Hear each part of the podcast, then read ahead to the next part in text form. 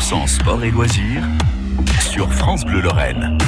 Raphaël Marcelia. Et John Horn cette semaine, un couvreur lorrain sur le toit du monde. Il est vraiment couvreur de métier et euh, il est parti euh, gravir l'Everest et le Lhotse le 23 et le 24 mai dernier. Toute cette semaine, il nous accompagne sur France Bleu dans son rendez-vous sport et émotion pour le coup, avec euh, c'est vrai plus de 14 000 alpinistes qui ont tenté l'ascension depuis 1922.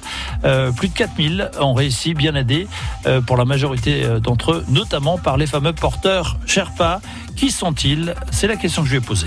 Alors un Sherpa, c'est une communauté de personnes euh, qui, qui, qui, habitaient d'ailleurs euh, côté tibétain. Après, ils se sont fait chasser pendant les guerres de là-bas. Et donc, euh, ils ont atterri du côté népalais. Généralement, c'est des personnes voilà qui, qui, habitent toujours en milieu montagneux, assez haut. Donc, on appelle Sherpa. c'est plutôt une ethnie que, voilà qu'un métier. Leur métier, c'est guide ou porteur. Mais euh, Sherpa, c'est une ethnie, oui, tout à fait. Ça vous impressionne ces Sherpas qui euh, finalement font euh, l'ascension régulièrement? Ah oui, je pense qu'il faut leur, il faut leur vraiment leur dédicacer le, le- le- tous les honneurs, enfin, le- le- leur, leur donner tous les honneurs parce que c'est quand même grâce à eux que, que, que des personnes comme moi puissent, voilà, gravir le- l'Everest.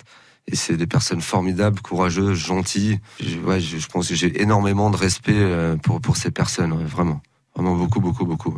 Je leur dis merci encore. John Horn, toute cette semaine avec nous sur France Bleu, Lorraine, pour raconter son ascension. Il est messin, je vous le rappelle, Lorrain, on peut en être très très fier. Euh, Everest Lhotse, c'est le troisième Français à avoir réalisé ce doublé, cet exploit.